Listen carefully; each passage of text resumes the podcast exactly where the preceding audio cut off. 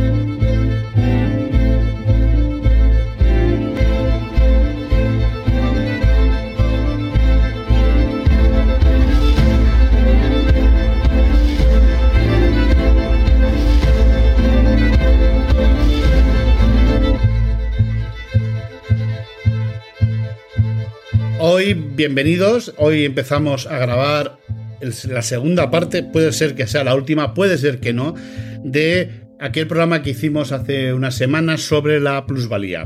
Hoy ya hablamos de conceptos básicos, hoy vamos a empezar una serie de correcciones y empiezo yo pidiéndoos disculpas.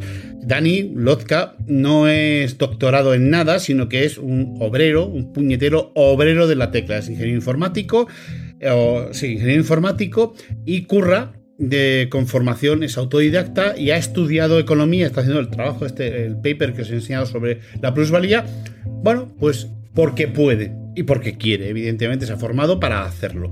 La idea fundamental es que eh, estáis acostumbrados a que los expertos, los todólogos, aquellos que saben de todos, digan por dónde tenemos que ir como las ovejas en el matadero, pero en las luchas de la clase obrera siempre ha habido una cosa fundamental que ha sido entender la escuela como un centro de adoctrinamiento, como un centro de aborregamiento y buscar las propias estructuras de formación. Los ateneos anarquistas han sido históricamente uno de los sitios donde los obreros más veces han podido formar y no gracias a la magnificencia de los burgueses en aquellos temas que más les gustaban. Os recomiendo algunos podcasts de la linterna de Diógenes sobre el naturalismo y en los movimientos anarquistas de la Barcelona de principios del siglo XX, que son muy buenos. Luego os dejaré los links porque son unos programas bastante interesantes, la, la institución libre de enseñanza y demás. Bueno, la primera disculpa ya está dada, que es el problema de la titulación de Daniel, de Lotka, de la Isla Torre, pero que eh, él mm, repasando el programa ha encontrado alguna serie de errores, ¿no? Dani, adelante, cuéntanos qué es lo que quieres corregir. Hola, buenas. Sí, más que nada, sobre todo son un par de comentarios uh, del final. Mm, nosotros grabamos el programa después de pasar ocho horas trabajando. Fue un programa que se alargó unas dos horas. Al final, pues estábamos bastante cansados.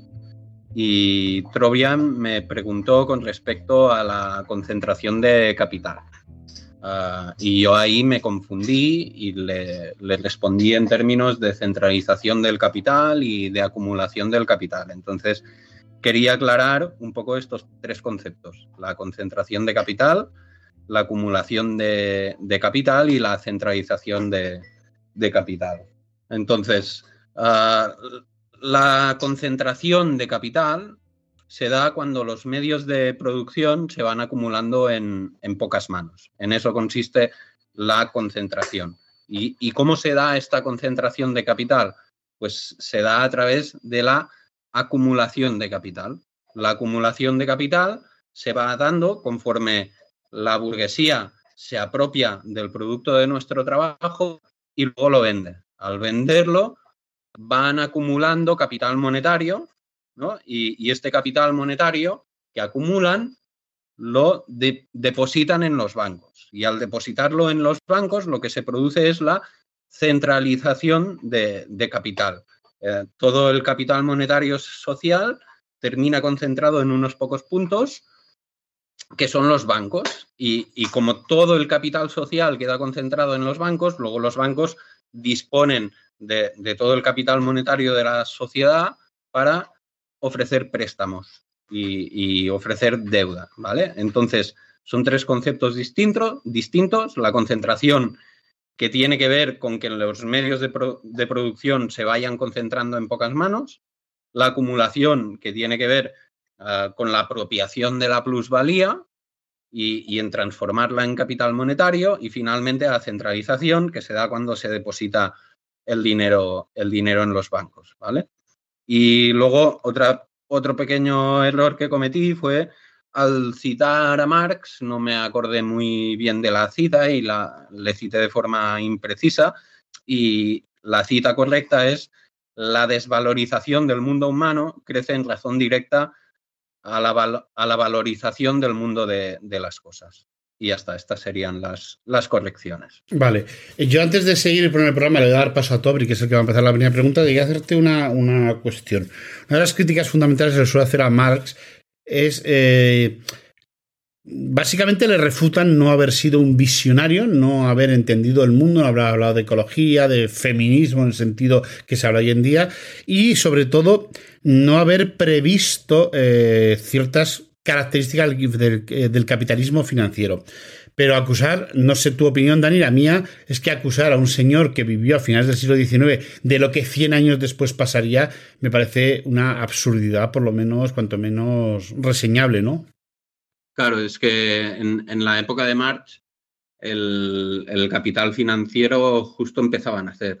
Entonces no abarcaba, no, tenía tanta importancia en el mundo como, como tiene hoy, ¿no? Y, estudiarlo al ser más anecdótico, o quizá anecdótico no sería la palabra más adecuada, pero al, al estar en una fase muy primitiva, pues seguramente no tenía mucho sentido hacer un análisis muy amplio sobre, sobre esta cuestión, pero Marx realmente sí que lo trata ¿eh? y habla del capital financiero, mm, pero sí es cierto que, lo hace poco, pero el, marxismo al final es un continuo, ¿no? Es, evoluciona con la crítica, evoluciona con el nuevo conocimiento y, por ejemplo, Lenin ah, sí que trabaja la, cuestión del capital financiero de forma mucho más, más profunda. Quiero decir, referencias marxistas para estudiarlo, ya, ya las tenemos.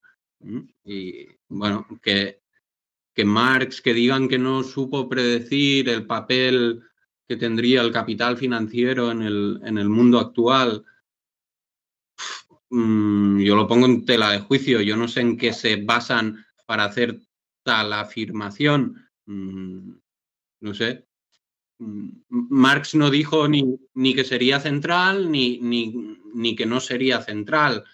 No dijo una cosa ni otra. Es una especie de afirmación, Dani, de que no era un visionario, de que no se había cumplido nada de lo que él predecía. Mm, realmente es alguien que no se ha leído nunca Marx. Marx sí que acierta en qué es lo que pasa a partir de su época. Os recuerdo que muere en 1883 y que a partir de esa época, bueno, el mundo ha cambiado bastante. Bueno, pues ha hecho esta pequeña aclaración. Marx no pretende ser un visionario. Ya, para empezar, Marx pretende estudiar el mundo en el que vivimos y describirlo de forma precisa y de forma científica. Esto sería como decir, ah, pero es que Newton no supo predecir que tal cometa pasaría tal día por tal punto.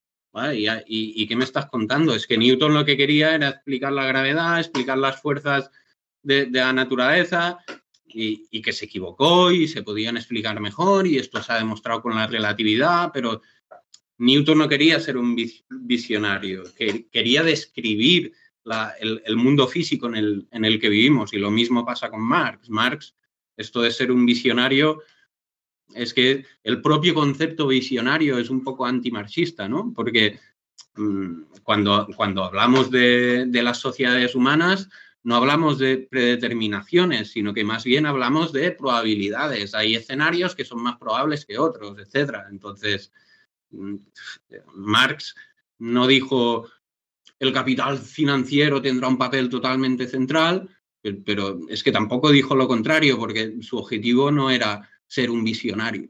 Sí, no, no, la idea es mm, esa famosa frase de Bernardo del Chartres de caminamos a hombros de gigantes, que depende de quién sea, es el, método científico, pues sí se le aplica y depende de quién sea, pues no se le aplica en esa doble vara de medir que se utiliza muchas veces. Tobri, la primera pregunta sobre plusvalía para Dani te toca a ti. Bueno, buenas noches, eh, Dani, Chus y Luz en este tema tan intrincado.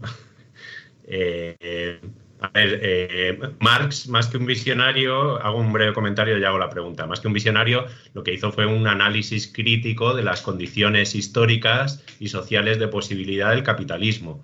Al estudiar esas condiciones de posibilidad, mediante el método dialéctico sobre todo, sí que extrajo una serie de conclusiones o de características del modo de producción capitalista que luego eh, se han demostrado y se siguen demostrando correctas. De hecho, que más de un siglo después de su muerte sigamos hablando de sus tesis y de su trabajo indica que en mucho acertó. Además, eh, eh, pretendió ofrecer una perspectiva objetiva de la explicación del valor y de cómo éste proviene de una fuente objetiva como el trabajo y del tiempo de trabajo y, ante esa explicación objetiva y contundente, ya vimos que luego hubo una reacción subjetivista por parte de los economistas eh, neoclásicos. Eh,